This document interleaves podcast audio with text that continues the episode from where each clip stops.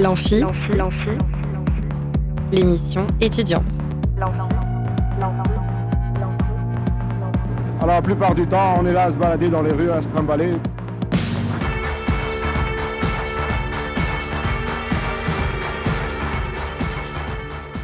Bonsoir et bienvenue dans l'Amphi. Ce soir, je reçois des membres de l'association AFEV, l'association de la Fondation étudiante pour la ville, avec qui nous allons parler de lutte contre les inégalités, de leurs actions et de leurs événements. Et pour en parler, j'accueille Clara Simoes ainsi que Jérôme Palette. Bonsoir à vous. Bonsoir. Bonsoir. Et alors oui, Simoes, je prononce bien le nom, hein j'étais Oui, pas sûr. D'accord, super, génial.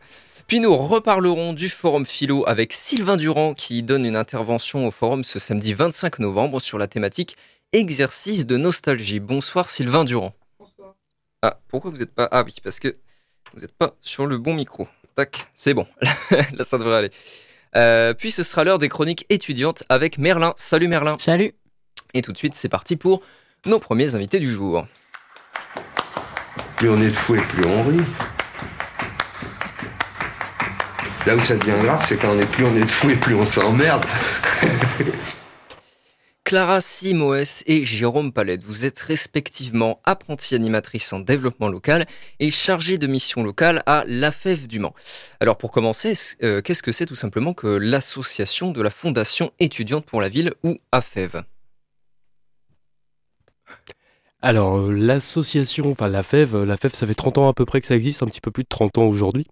Euh, c'est une association qui historiquement a été fondée par trois étudiants, dont certains sont encore membres de l'association aujourd'hui sur, le, sur, le, sur la direction.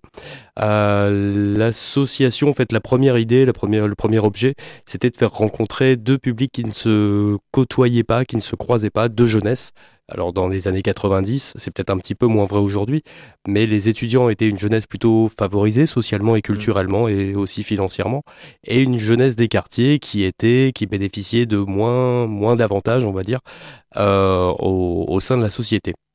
Donc l'idée, la première idée de, de ces trois membres fondateurs a été de, se, f- de faire se rencontrer ces deux, ces deux jeunesses par le biais d'un parrainage, on va dire, une binomisation. On mettait deux, un étudiant et un jeune des quartiers populaires ensemble. Et l'idée, c'était qu'il y avait une espèce de parrainage et principalement tourné autour du scolaire. Et Alors quelles sont vos missions personnellement à vous deux au sein de cette, asso- de cette association? Euh, Clara, est-ce que tu veux continuer? Euh, oui, alors moi, ma mission, ça va être de mobiliser des étudiants sur le campus pour qu'ils deviennent mentors bah, avec la FEV, mais aussi d'organiser par exemple des sorties collectives, donc des sorties culturelles à destination des binômes enfants des quartiers prioritaires et euh, des étudiants, et aussi d'organiser des soirées entre bénévoles, et j'ai également en charge le programme d'action Démo Campus, donc démocratiser l'enseignement supérieur, donc faire des ateliers avec des étudiants bénévoles au sein des collèges. On en parlera plus en détail euh, par la suite. Moi, en tant que chargé de développement local, donc mon, mon, mon premier job, c'est de, euh, de développer l'antenne euh, localement sur le territoire, de faire preuve de souplesse et d'adapter nos programmes euh, pour qu'ils collent au mieux aux besoins du territoire et des, jeunes du territoire. Et mon job quotidien, c'est aussi bah, d'animer l'antenne et de coordonner les différentes actions, les trois programmes d'action, le travail de mes services civiques et aussi le travail de, Clara qui est euh, à mi-temps avec moi puisqu'elle est sur un rythme d'alternance euh, euh, deux semaines, deux semaines. Donc sur le site euh, internet de la FEV, on peut lire que vous estimez que c'est l'éducation qui est au cœur euh, des inégalités sociales. Euh, Est-ce que vous pouvez nous développer davantage ce point de vue que vous avez déjà esquissé en introduction? Oui, alors les inégalités sociales sont multiples Mhm. et euh, en même temps, systématiquement, nous on se rend compte que les jeunes qu'on peut, qu'on peut croiser, qu'on peut, qu'on peut accompagner, eux, on bah, cumulent des inégalités sociales en termes de localisation, de logement, d'accès à la culture, de sur les aspects financiers aussi, sur des ils viennent aussi parfois d'une culture euh, d'une culture différente de la culture de souche française, ce qui peut poser aussi des difficultés sur les apprentissages. Donc on est vraiment euh, la comment l'axe euh, éducation est vraiment prioritaire pour essayer justement de lisser et de comment de, de lutter en tout cas contre ces différentes inégalités. Et donc pour répondre à cette problématique, votre solution c'est la mobilisation sociale, notamment de la part des étudiants. Alors comment ça se concrétise? Euh, sur le, nous intervenons sur le campus de l'université pour 90% de nos bénévoles. Nous allons les chercher. On met des... Les étudiants qui nous écoutent nous ont peut-être déjà vus avec des jolis t-shirts rouges euh, où est indiqué AFEV. Et euh, nous allons les solliciter sur le campus universitaire. Donc c'est un petit discours qui dure quelques minutes et on les convie derrière à une réunion d'information. On leur demande s'ils sont tout simplement euh, intéressés par la lutte contre les inégalités, les inégalités sociales et éducatives. Et ensuite, on essaye de discuter un petit peu avec eux, de creuser un petit peu, et on leur propose tout bonnement de devenir mentor. On les invite derrière à une réunion d'information qui leur permettra justement, on va à ce moment-là euh, pouvoir creuser beaucoup plus le, sujet avec eux et euh, de savoir exactement dans quoi ils s'engagent. Alors pour devenir mentor, c'est euh, un poste bénévole, c'est ça? Oui, bien sûr. on leur propose deux heures de mentorat par semaine en fonction de leur disponibilité, des disponibilités du jeune, on crée des, binômes. On prend aussi un critère géographique. On essaye, tant que faire se peut, de, euh, de ne pas faire déplacer un étudiant, lui faire traverser toute la ville du Mans pour deux heures d'accompagnement, mm. ce qui rallongerait énormément son temps de bénévolat. On demande euh, de, on donne aussi de la flexibilité aux accompagnements parce qu'on sait qu'aujourd'hui de plus en plus d'étudiants ont des emplois du temps qui, bah, qui peuvent varier. Donc on essaie d'avoir nous un maximum de disponibilité euh, chez chacun de nos jeunes, de, enfin, de plage horaire de deux heures, afin de pouvoir faciliter justement ces périodes d'accompagnement. Et cet accompagnement étant effectué toutes les semaines, il peut varier. Et ça consiste en quoi cet, cet accompagnement alors? Alors l'accompagnement se fait euh, sur trois axes globalement, en fonction de l'âge du jeune, euh, dans un premier temps, euh, il y a de, l'aide au devoir. On est plutôt sur un, sur un coup de pouce, apporter de la méthodologie, de l'organisation de son espace de travail. On n'est pas sur un soutien scolaire à proprement parler ou des matières comme le ferait par exemple euh, un service payant comme Academia. Nous, on est vraiment plutôt là sur un, dans l'idée d'un coup de pouce. On va être aussi sur un deuxième axe qu'on va nous nommer ouverture culturelle. L'ouverture culturelle, c'est quelque chose de très très large. Ça peut permettre aux jeunes, par exemple, de jouer à des jeux de société, donc de découvrir l'univers des jeux de société ou de se réhabituer à jouer à des jeux de société. On va proposer aussi à nos, à nos mentors et donc à nos binômes de mieux connaître leur ville, parce que les, souvent nos, jeunes qui sont accompagnés sortent assez peu de leur quartier malgré tout, mm. euh, ne connaissent pas forcément euh, les musées du Mans et ne sont pas forcément au courant euh, que les musées du Mans sont gratuits. Les cartes de médiathèque aujourd'hui aussi également sont gratuites. Donc ça, ça permet voilà, d'avoir accès à des lieux de culture sur lesquels ils n'ont ils pas forcément l'habitude d'aller en dehors des temps scolaires. Hmm. Et il y a un troisième axe qui peut être travaillé en fonction de, plutôt en fonction de l'âge du jeune qui est accompagné, qui va être l'orientation. Donc là, encore une fois, un petit peu comme sur l'aide aux devoirs, on va demander à nos, à nos étudiants de plutôt, de plutôt parler de leur parcours, d'expliquer eux comment eux ont fait leur choix, d'expliquer aussi qu'il y a tout simplement bah, des erreurs qui peuvent être commises, hmm. il y a des passerelles entre les différentes formations d'expliquer tout simplement leur parcours. Ils n'étaient peut-être pas des, élèves très brillants au collège et pour autant, aujourd'hui, ils sont peut-être en licence 3 ou en master. Donc c'est bien de pouvoir donner cet exemple aux jeunes, de pouvoir, euh, voilà, d'ouvrir les champs des possibles, entre guillemets. Vous permettez, vous l'avez dit, de, déplacer euh, les, jeunes des quartiers populaires euh, vers des structures culturelles, etc. Mais euh, le, trajet inverse est aussi bénéfique, c'est-à-dire que vous mettez en place également des, colocations à projet solidaire, c'est-à-dire des logements étudiants à prix modéré au sein des quartiers populaires.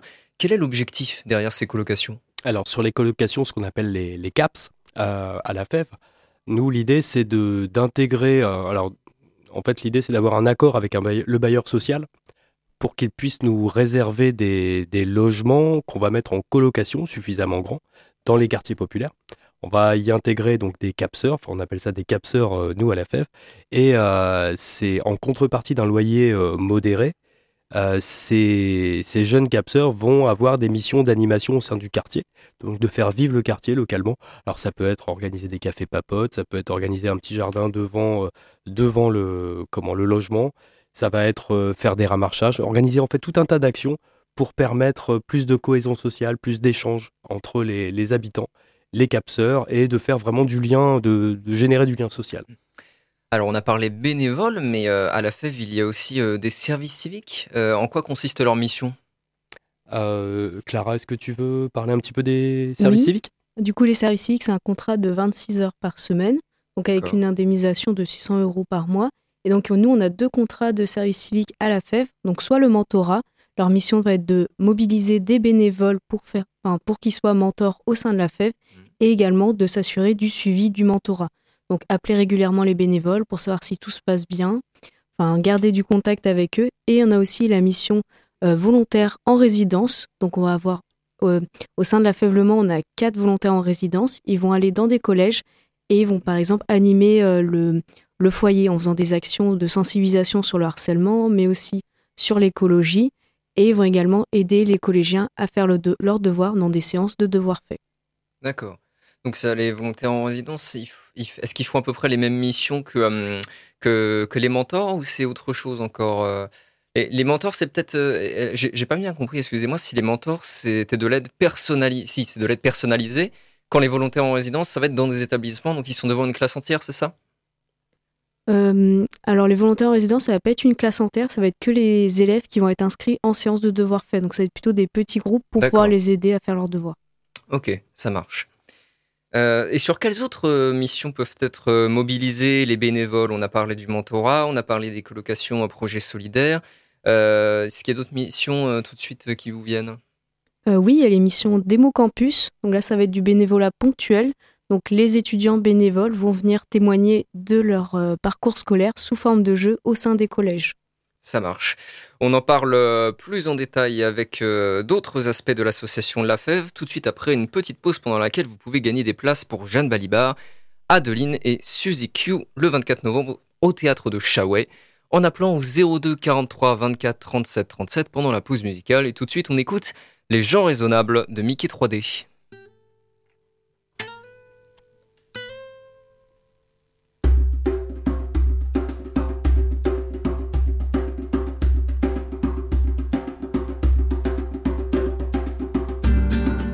Les gens raisonnables se lèvent toujours à l'heure, ils n'oublient jamais leur cartable, font bien gaffe de rien abîmer, ils mettent toujours une ou deux pièces de plus dans les orodateurs, alors ça énerve les autres qui les traitent souvent de PD.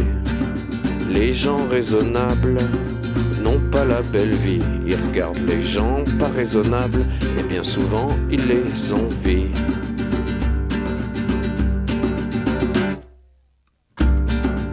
Les gens raisonnables ne font jamais comme bon leur semble, ils ne traitent personne de minable, ne s'agacent pas dans leur voiture, et si jamais quelqu'un les blâme, même s'ils savent qu'ils ont raison, pour ne pas risquer l'incartade, ils s'excusent ou bien ils s'en vont.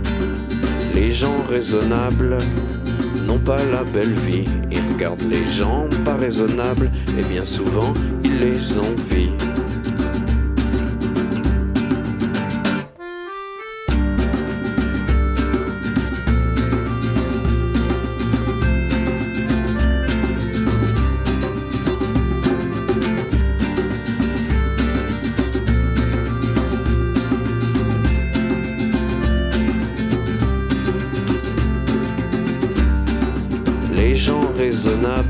Prennent la tête des mauvais jours et des années insupportables passées à se faire oublier. Ils font toujours tout dans les règles et quand les règles sont injustes, ils frappent du poing sur la table et se rassoient pour se calmer. Les gens raisonnables n'ont pas la belle vie, ils regardent les gens pas raisonnables et bien souvent ils les envient. Les gens raisonnables ont plein de doutes, trop de soucis, donc moins de souvenirs dans leur sac à la fin de leur vie.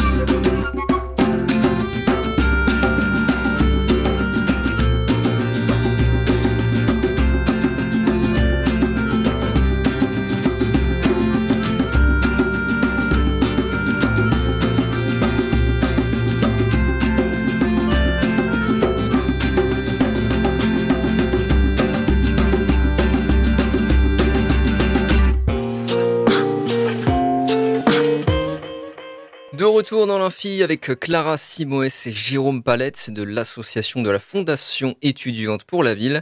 On a commencé à décrire les actions que vous menez en lutte contre les inégalités sociales fondées sur une inégalité d'éducation. On a parlé de vos services civiques, de vos bénévoles, de vos mentorats. On s'est quitté en, euh, soulignant l'existence de démo campus euh, qui font partie de vos autres actions, euh, avec également le dispositif Apprenti Solidaire. Est-ce que vous pouvez nous parler davantage de, de ces deux dispositifs, Apprenti Solidaire et démo campus? Alors Démo Campus est un programme d'action qui a pour visée de démocratiser l'enseignement supérieur. Donc avec des étudiants bénévoles, on va faire des interventions sous forme de jeu dans les collèges. Donc le but, ça va être vraiment de favoriser l'échange de pair à pair, donc entre les collégiens et les étudiants bénévoles, et de donner une autre image des études supérieures aux collégiens. Donc un peu de démystifier tout ça, d'enlever cette image un peu élitiste que les études ça coûte cher, que c'est pour les personnes qui ont des très bonnes notes. Et même si on sait qu'il y a des collégiens qui vont dans des, euh, qui vont aller dans des bacs pro, euh, des baccalauréats pro, en fait, ça leur permet qu'ils aient entendu parler de l'université et aussi de leur faire comprendre que c'est pas parce qu'ils vont faire un baccalauréat pro qu'ils ne vont pas faire d'études supérieures, qu'il y a aussi hmm. les BTS, les DUT et qui peuvent également aller à la fac, que ça existe et que bah, c'est accessible et qu'il y a une université au Mans. Et alors du coup, les apprentis solidaires, qu'est-ce que c'est? Alors apprentis solidaires, je vais faire un petit peu le, relais. Apprentis solidaires, c'est pas un programme aujourd'hui qui est développé au Mans, mais c'est dans les cartons, ça devrait arriver euh, d'ici un an ou deux. L'idée d'apprentis solidaires, c'est de recruter des jeunes en service civique, donc souvent des mineurs, euh, sur une période de six mois, des jeunes qui sont en recherche d'alternance et qui aujourd'hui ont des difficultés à trouver un employeur. L'idée, c'est de, d'explorer, en fait, de savoir exactement pourquoi ils n'ont pas réussi, eux, à trouver cet employeur et de les aider, en fait, à pouvoir adapter peut-être leur posture, peut-être leur, leur savoir-être pour mieux correspondre aux attentes de l'entreprise. Mm. Et il y a des, il y a des, donc il y, a, tout un tas de formations, de remises à niveau, et il y a aussi des périodes d'intégration en entreprise, petit peu par petit peu. On va vraiment être sur du, du petit pas. Euh, l'idée, c'est qu'ils y aillent une journée, deux journées, et que ça soit ensuite progressif, et qu'à l'issue de leur service civique, ils puissent intégrer en alternance, au bout de six mois, euh, une entreprise. Alors, ce qui relie ces deux champs d'action de votre association, les apprentis solidaires et Démo Campus, euh, c'est la question de, l'orientation. Alors, euh, vous l'avez dit, il y a des collégiens qui euh, directement abandonnent même l'idée d'accéder aux études supérieures en supposant que c'est trop élevé pour eux. Est-ce que vous, constatez de manière générale une difficulté de, la part de, ces jeunes à s'orienter? Il y a beaucoup de difficultés. Certains jeunes ont, des, ont des grosses problématiques liées à l'orientation. Il y a beaucoup d'infos qui est, qui est vraiment disponible pour les collégiens ils sont euh, peut-être même surinformés ou sursollicités, mais mmh. eux n'arrivent pas à intégrer cette info ou aller la chercher convenablement ou la comprendre. Euh, dans, les témoignages de, collégiens qu'on a, qu'on a pu avoir, nous, euh, ils connaissent les ressources globalement, mais ils ne font, pas forcément appel aux ressources. Ils vont plutôt échanger avec leurs amis, avec les, groupes autour d'eux, avec leurs parents. Le, principal, enfin d'après, d'après les enquêtes sur, sur l'orientation, le premier interlocuteur est le parent. Et si le parent euh, n'a pas pu avoir les renseignements, et euh, l'idée c'est que ça peut mettre aussi euh, le, collégien en difficulté. Donc nous, avec nos interventions démo, il y a l'idée aussi de, faire, bah, c'est voilà, Clara tout à l'heure parlait de, témoignages de pair à pair, et c'est vraiment cet échange. L'idée c'est vraiment de faire témoigner le comment l'étudiant sur son propre parcours, mmh. parce qu'au final il est et les, étudiants qu'on reçoit ont une vingtaine d'années, donc le collège, c'est pas très très loin. Donc ils se rappellent encore de, ce qu'était le collège pour eux, mmh. de la vision qu'ils avaient des études supérieures à ce moment-là. Et ça peut leur. Sachant que le discours ne vient pas d'un adulte qui sort un petit peu du système classique, ça, on a l'impression que ça impacte en tout cas plus nos, collégiens. En tout cas, c'est les témoignages euh, qui ressortent un petit peu des, enquêtes, parce qu'à chaque fois qu'on fait une intervention, derrière, on, soumet, euh, on soumet un questionnaire à nos collégiens et derrière, on recueille sur l'ensemble des, jeunes qu'on a pu voir. Euh, on, tire un petit peu des, stats et nous, c'est vraiment ce qui en ressort pour le coup. Et ces étudiants que vous, voyez, que vous envoyez euh, témoigner euh, dans les collèges, est-ce qu'ils viennent eux-mêmes de, collèges de quartier populaire à la base?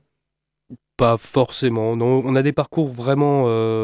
L'année précédente. Il y a tous les profils, quoi. On a eu énormément de profils différents, des, des gens en alternance, des gens en reprise d'études des gens qui étaient sur un parcours, euh, bah, qui, ont, qui ont subi un parcours migratoire pendant, leur, pendant leurs études. L'exemple tout bête, c'est des étudiants qui, qui sont d'origine ouest-africaine et qui ont été en Ukraine pour continuer leurs études, souvent sur des masters, sur des, des, bons niveaux de, de, formation, sont revenus, sont revenus en France par rapport aux événements en Ukraine.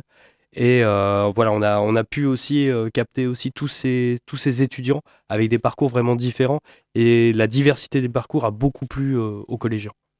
Mais le collège, ça peut quand même sembler un peu, euh, précoce pour parler euh, des études supérieures. Pourquoi vous faites ce, ce choix d'aller euh, directement dans les collèges plutôt que dans les lycées, par exemple? Parce qu'on choisit en fait d'en parler le plus tôt possible pour enlever ces barrières. Parce qu'on s'est rendu compte que les collégiens se mettaient des barrières assez tôt, que les études, c'était pas fait pour eux, que c'était que pour les bons élèves. Et comme on l'a dit précédemment, c'est aussi pour pouvoir toucher aussi les collégiens qui se destinent à des baccalauréats professionnels. Hmm. On sait que ce sont des publics dont on va pas forcément leur en parler, des études, on va pas leur forcément leur dire que c'est aussi pour eux. Donc nous, ça nous permet de toucher un public plus large et que tout le monde en a entendu parler avant d'aller au lycée, justement. L'idée, c'est vraiment de planter une graine. Hmm. Et dans combien d'établissements intervenez-vous alors? Vous avez une idée d'un chiffre à peu près euh? Hmm. L'année dernière, on a intervenu dans deux collèges, un lycée et un centre social. D'accord alors, vous l'avez dit, les collégiens reçoivent euh, plutôt bien toutes ces interventions. Euh, ils ont l'air plutôt enthousiastes, d'après ce que j'ai pu comprendre. Euh, et alors, à l'inverse, quel retour avez-vous de, vos bénévoles sur, sur leur expérience? Les bénévoles sont assez satisfaits en règle générale. de, bah, il y, a toujours une petite appréhension parce qu'on intervient bah, uniquement sur des élèves de troisième. Mmh. Et voilà, le collège, c'est un âge en fin de, fin de hmm. collège, ça peut être parfois. Il y a des altercations parfois? Oh non, jamais. Non, non. Il y a, alors, il y a toujours déjà la présence d'un membre de l'équipe pédagogique qui reste hmm. avec nous. Et ça se fait vraiment en mode jeu et très détendu. On n'est pas là euh, pour, euh, pour appliquer de la discipline ou quoi que ce soit. Hmm. L'idée, c'est surtout bah, voilà, de respecter le temps. Et sinon, nos étudiants, en tout cas, ressortent à chaque fois enchantés du, du, du déroulement parce que il y, a, bah, il y en a certains qui viennent un peu les, les stars euh, des, euh, des, de notre classe de troisième. Ils nous en reparlent quand on fait d'autres interventions avec eux. Ils nous demandent des nouvelles des étudiants. Enfin, il y a vraiment quelque chose, un lien qui se crée. Alors pour revenir sur des informations un peu plus euh, générales, sur le site internet de l'association, on trouve un onglet qui s'appelle l'ABAFEV. Est-ce que vous pouvez nous expliquer ce que c'est? Alors le LabAFEV, c'est, euh, ça va être euh, toutes les différentes expérimentations de la FEV qui vont être euh, un peu réunies, un petit peu en mode ressourcerie. D'accord. l'idée. Est-ce que vous avez des événements prochains à nous communiquer concernant la FEV on va organiser, enfin là, cette semaine, on organise une soirée bénévole donc au sein de notre local, qui est réservée à nos mmh. bénévoles. on attend 20-30 bénévoles à peu près. Et puis on a commencé à programmer nos événements euh, sur, euh, sur la fin d'année et le, le, premier trimestre. On a euh, par exemple Olivier Lehmann de la préfecture qui va venir bah, nous parler de parcours migratoire on, fait un temps comme ça où on essaie de réunir nos, bénévoles avec une thématique. Mm. Là, on l'associe à une soirée crêpe. Voilà. Et euh, l'idée, voilà, c'est de faire plutôt un moment bah, d'échange. On va souvent, alors quand on n'a pas d'intervenant, on va plutôt essayer de faire une soirée jeu de société. Mm. Et ça se passe à notre local. C'est à peu près une fois tous les six semaines. oui. Et concernant les enfants, la semaine prochaine, on aura du coup une activité à la médiathèque, une sorte de jeu de piste. Et la semaine, enfin mi-décembre, on aura aussi une activité au musée vert, mm. avec du coup la médiatrice culturelle. Mm. Et aujourd'hui, on a eu une, activité aussi à laquelle tu as participé. Oui, c'était l'activité euh, Les Jeux romains, donc au musée Plantagenet. Et donc, bah, les enfants ont appris du coup à lire en chiffres romains tout en faisant les, enfin, les mm. jeux que faisaient les Romains à l'époque. Et quels jeux ils faisaient les Romains à l'époque? Euh, Du coup, ils faisaient beaucoup de lancer de noix, où les noix en fait devaient atterrir euh, sur les chiffres romains les plus hauts. Ah oui, d'accord. Il faisait aussi le jeu des dés, donc euh, il y avait une personne qui prenait des dés dans sa main et qui choisissait d'en mettre 0 ou 3, et après les autres doivent deviner le nombre de dés qu'ils avaient dans leurs mains, par exemple. On arrive à la fin de cet entretien. Euh, comment est-ce qu'on peut devenir bénévole pour la FEV Il suffit de nous contacter, on a un site internet à FEV Le Mans. Il suffit aussi de, bah, tout simplement de venir nous voir quand on est sur le campus et qu'on déambule avec nos jolis t-shirts rouges. les fameux. Euh, les fameux t-shirts rouges. on est assez, assez visible. On organise de temps en temps des petits, euh, des petits déjeuners euh, dans le hall de la BU pareil, on paye le café, un petit biscuit, et ça nous permet d'engager la conversation avec les étudiants. Vous pouvez nous rappeler les infos pratiques? Contact, etc. Alors, euh, à fève, euh, à, euh, Voilà. notre Instagram, je ne le connais pas de tête. Notre Instagram, c'est également affèvlement, donc assez facile à trouver. Et sinon, il y a notre site internet où il y a tous nos, tous nos contacts. Je vous remercie. Euh, euh, l'adresse mail, vous avez dit, vous avez dit arrobas.com. Je, ne suis pas sûr que ce euh, soit. Oui, non, j'ai un, doute. J'ai un doute. Mais il suffit de taper sur un moteur de recherche, quel qu'il soit, affaiblement, et vous allez tomber sur notre site et nos coordonnées. Ça marche. Merci à vous, Clara Simoes et Jérôme Palette, pour être venus nous parler de l'AFEV et de ses actions. Pour toutes les infos, vous pouvez consulter le site afev.org. On va faire une pause pendant laquelle vous pouvez gagner des places pour Véronois le 24 novembre à l'Oasis en appelant numéro que vous connaissez bien, c'est le 02 43 24 37 37 pendant la pause musicale. Et tout de suite, on écoute Pigalle dans la salle du bar tabac de la rue des Martyrs.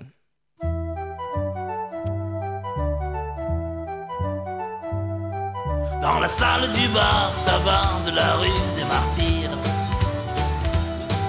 y a des filles de nuit qui attendent le jour en vendant du plaisir. Y a des ivrognes qui s'épanchent au bar glisse lentement le long du comptoir par terre. Dans la salle du bar tabac de la rue des Martyrs.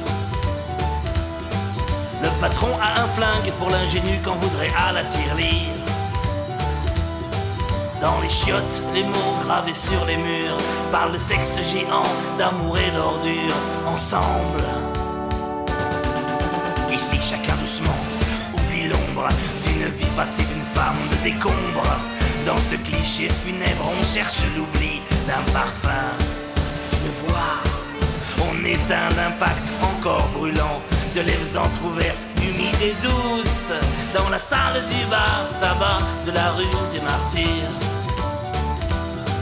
Certains soirs, tout à coup, dans un coin, on s'arrête de rire. Et quand brusquement, les larmes sortent, tout le monde dégage, se jette sur la porte en verre. Dans la salle du bar tabac de la rue des Martyrs. Y a des seringues vidées goulûment dans des bras sans avenir. Ici la dope, c'est à la poignée. Les petites cuillères servent que rarement pour le café.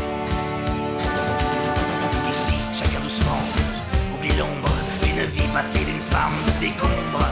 Dans ce cliché funèbre, on cherche l'oubli d'un parfum, d'une voix. On éteint l'impact encore brûlant de lèvres entr'ouvertes, humides et douces. Dans la salle du bar tabac de la rue des Martyrs. Y a des vieux gars tatoués partout qui racontent leurs souvenirs. Y a des voyageurs tristes par-dessus les valises. Y a des bookmakers qui ramassent les mises la nuit. Dans la salle du bar tabac de la rue des Martyrs. On peut tout acheter, tout vendre, le meilleur et le pire.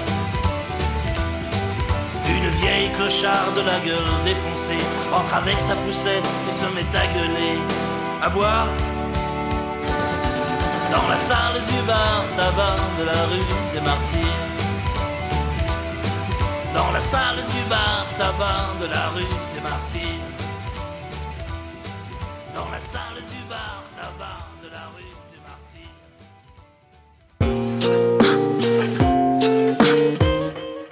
De retour dans l'amphi et je suis avec Sylvain Durand, vice-président formation et vie universitaire. Bonsoir. Bonsoir.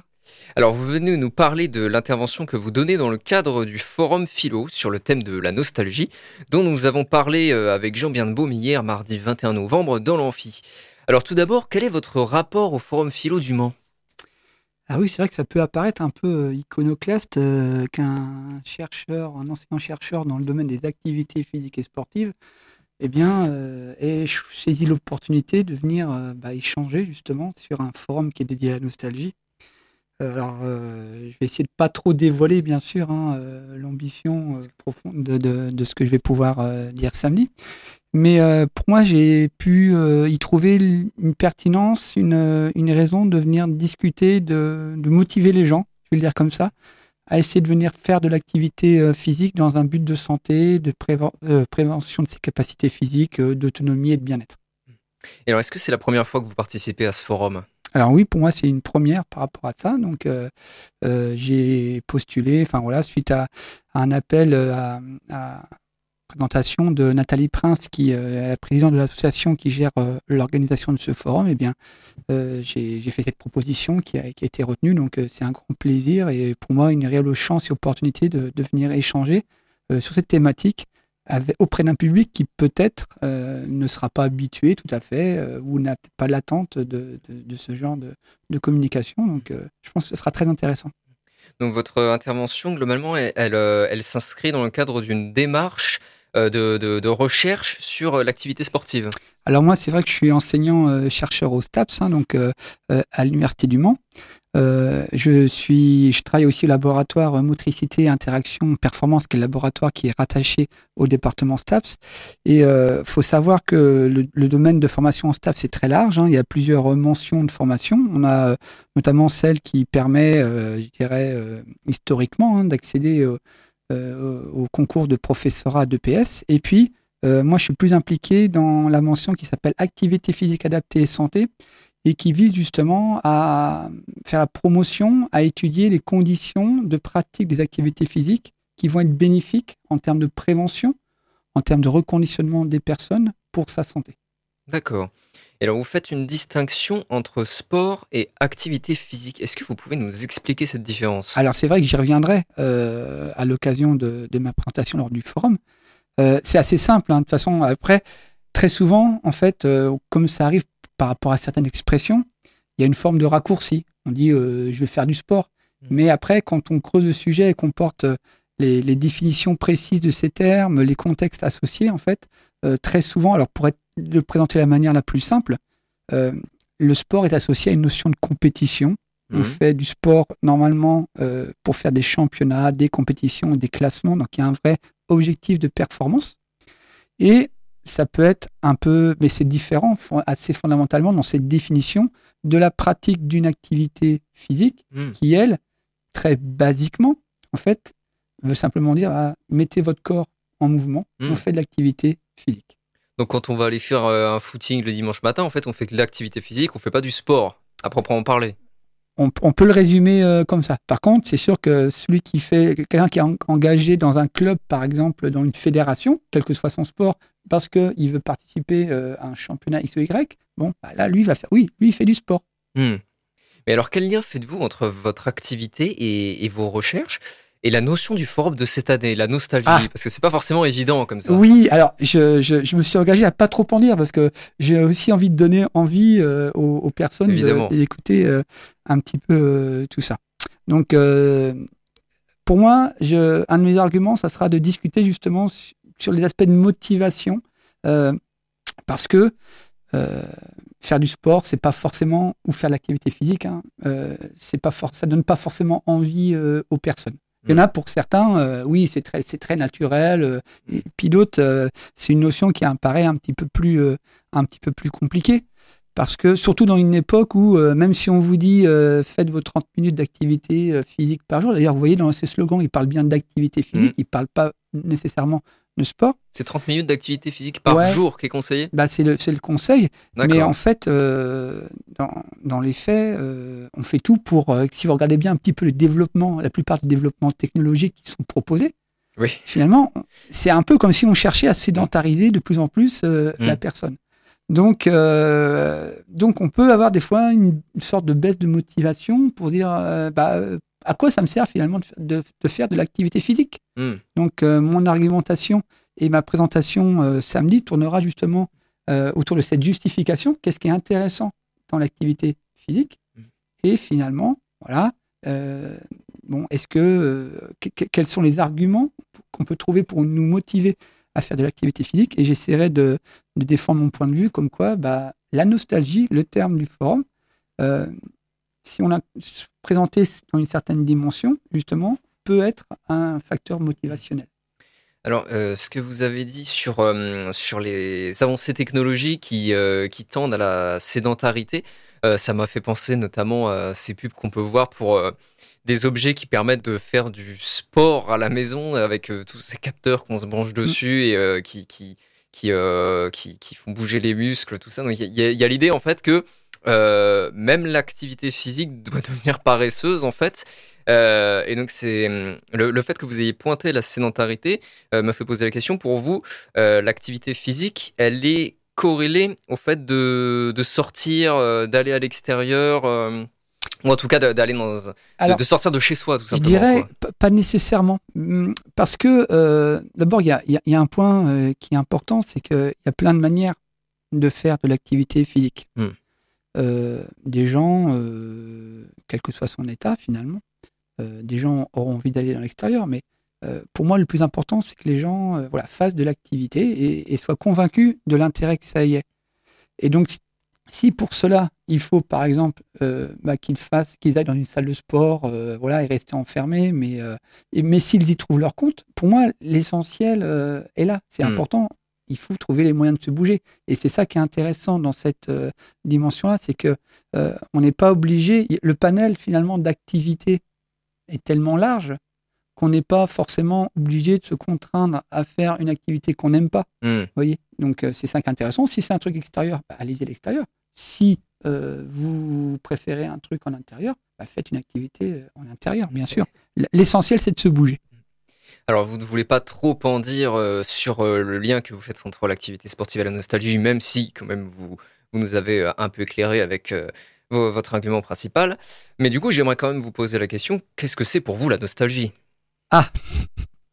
Au grand sujet. Alors, il y, a des- y, des- y, a, plein de manières. hein. Moi, j'invite les, auditeurs à, consulter l'édition spéciale à consacrer au Forum Le Monde, au Forum Philo Le Monde. Vous verrez que parmi tous les spécialistes qui vont intervenir, même si on retrouve euh, certains traits communs, Mm. euh, finalement, euh, chacun a un petit peu euh, sa, sa propre vision de, de la nostalgie. Alors, j'y reviendrai, donc ça, quelque chose qu'on peut tous retrouver. Moi, je me- je- je m'en suis inspiré aussi euh, pour euh, clarifier les choses. Euh, J'ai regardé ce que, ce que disait le, le- le dictionnaire Robert, un des dictionnaires très connu de, de la langue française. Et puis, euh, donc, ça, ça donne une idée, hein, une dimension qui est assez englobante. hein. c'est le- la nostalgie, c'est le regret mélancolique d'une chose révolue ou de ce que l'on n'a pas connu. Et j'invite les auditeurs à essayer de creuser justement, bah oui, mais Mm. comment, euh, comment moi, euh, Sylvain, bah, j'ai fait un peu le lien et, et je m'en sers pour euh, faire, bah, Mm. en faire un outil finalement qui va permettre oui, d'effectuer une sorte de promotion de l'intérêt de l'activité physique.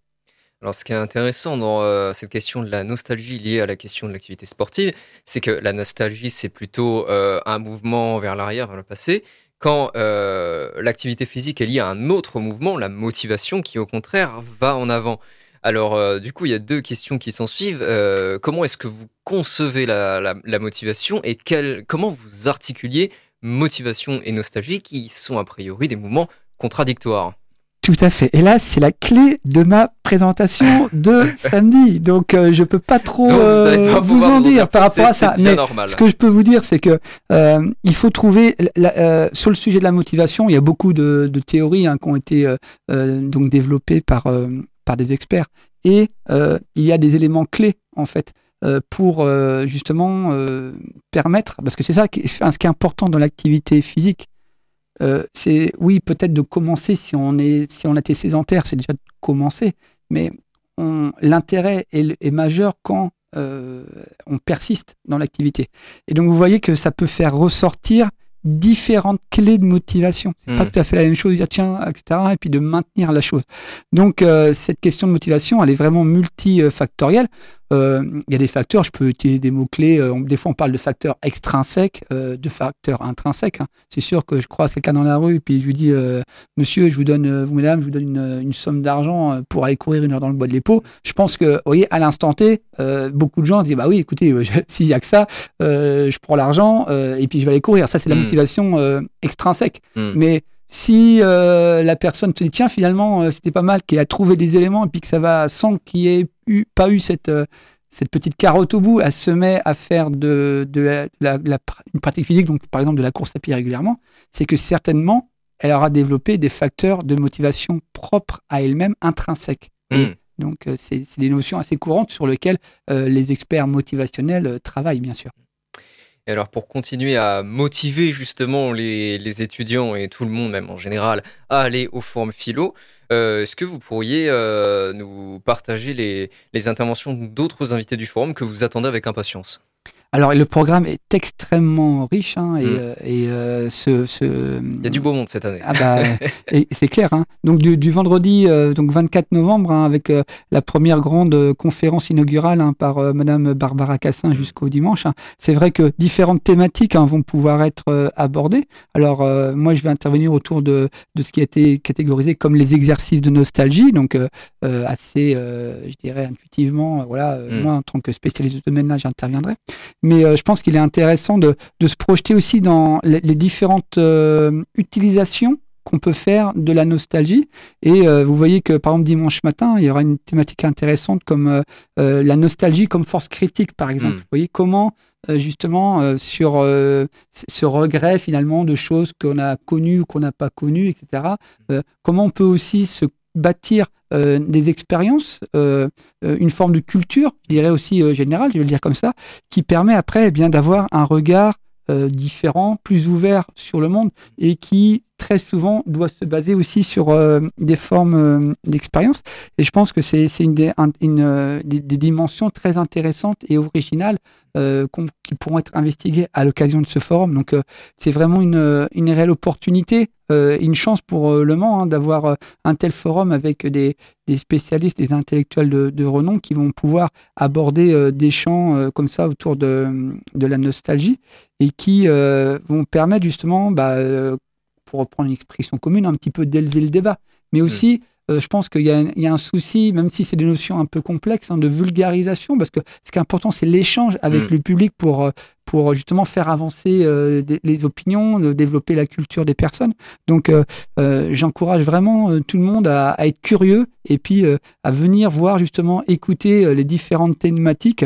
Il y a plus d'une quinzaine hein, de personnes qui vont, intervenir et sous, différents angles, hein, des historiens, des philosophes, des anthropologues. Et puis voilà, il y a il y aura un petit, une forme de petit extraterrestre, hein, euh, un- quelqu'un qui viendra vous parler d'activité euh, physique, mais vraiment euh, dans une- cette dimension tr- très transversale et très gé- générale et qui pour moi fait euh, apporte beaucoup de, perti- de pertinence à l'organisation de, de ce forum. Oui, Jean Birnbaum dans l'amphi disait d'ailleurs que le forum philo c'est avant tout un événement humain. En tout cas, merci beaucoup Sylvain Durand d'être venu nous parler de votre intervention au forum philo. Euh, je rappelle, le forum c'est du vendredi 24 novembre au dimanche 26 novembre et c'est sur la nostalgie. Venez nombreux.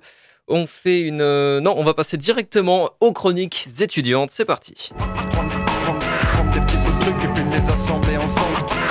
Pas facile de. La question était bien. Et on est, oui, et on est avec Merlin. Salut Merlin, on t'écoute. Salut Eh bien, après avoir fait euh, mes premières chroniques sur l'actualité sportive, euh, j'ai décidé de changer de sujet. J'espère qu'elles ne vont pas trop vous manquer.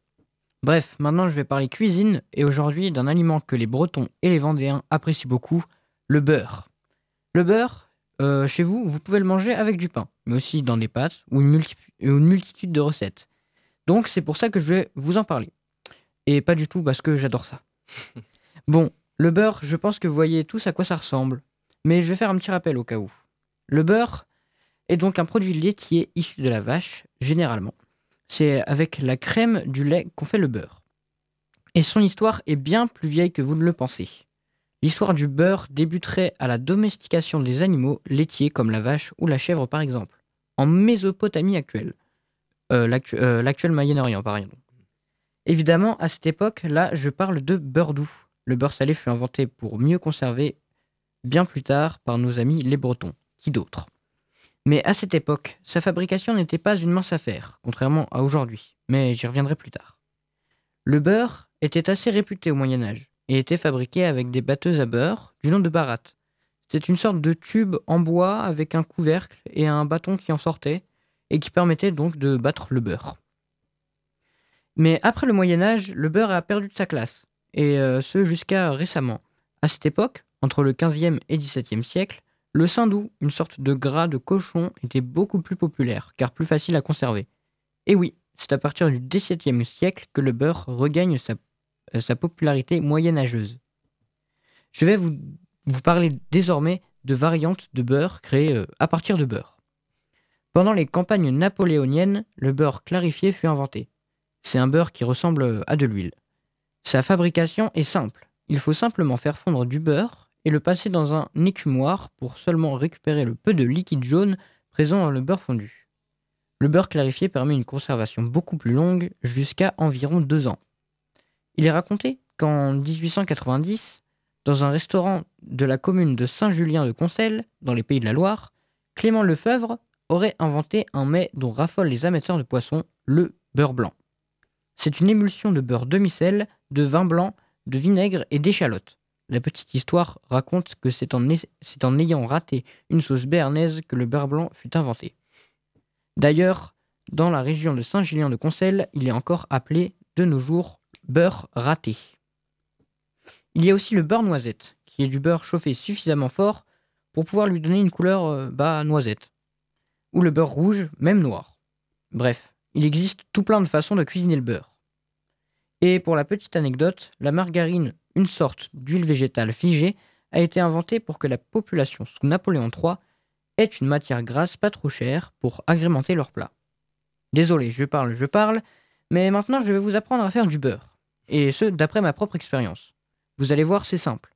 Il vous suffit de prendre de la crème fraîche liquide entière 30% euh, de matière grasse, vous le mettez dans un saladier ou un bol d'un batteur électrique, vous commencez à fouetter pour obtenir une crème fouettée, mais il faut aller au-delà de la crème fouettée, car nous, on veut du beurre. Donc vous continuez à fouetter, vous verrez, la crème va commencer à jaunir et à réduire petit à petit. Ne vous, arrêtez pas, continuez à fouetter. Puis de particules de gras jaune, c'est le beurre, vont se former dans quelque chose qui ressemble à du lait. C'est le, le petit lait. Alors fouettez jusqu'à ce que les particules du beurre coagulent et fassent quelque chose qui ressemble vraiment à du beurre.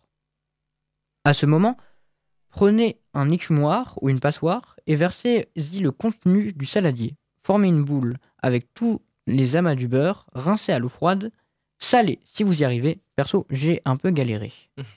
Et voilà, vous avez obtenu du beurre. J'en ai d'ailleurs ramené et les personnes présentes dans le studio peuvent y goûter avec une belle tranche de pain. Bref, j'espère vous avoir, Pardon, j'espère vous avoir donné envie de beurre. Et comme m'a dit un jour mon père, une phrase qui est désormais ma devise, une cuisine sans beurre est une cuisine sans cœur. À la semaine prochaine. Merci Merlin et euh, bravo pour euh, ce, virement. On était sur des chroniques euh, d'actualité sportive. Maintenant, on passe à des chroniques cuisine. Donc voilà, c'est la nouvelle formule. Bah oui, hein, c'est bien quand même. La nouvelle recette même, on va dire. Hein. Ah bah oui, c'est parfait ça. Et merci pour le beurre que tu as apporté et qu'on va pouvoir déguster pendant la pause musicale puisqu'on va écouter J'aime le beurre de Au bonheur des dames. Et pendant la pause musicale, vous pourrez gagner des places pour le spectacle Deux Sœurs à Eve en appelant au 02 43 24 37 37. Deux Sœurs qui aura lieu le 29 novembre. C'est parti, on écoute Au bonheur des dames, j'aime le beurre. Il faudrait un gros paquet de beurre, car j'aime bien le beurre et du beurre, beurre, beurre.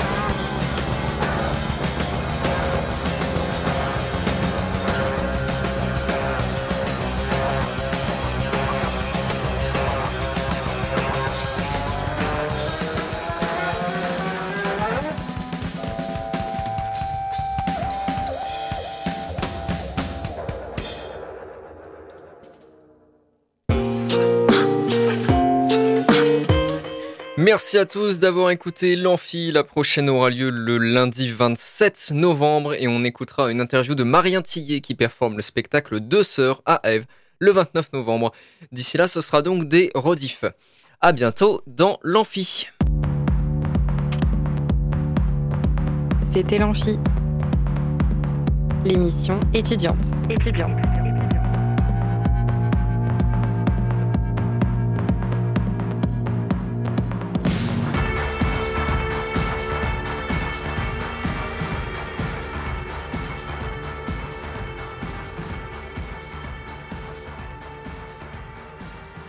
Radio Alpa, l'alternative.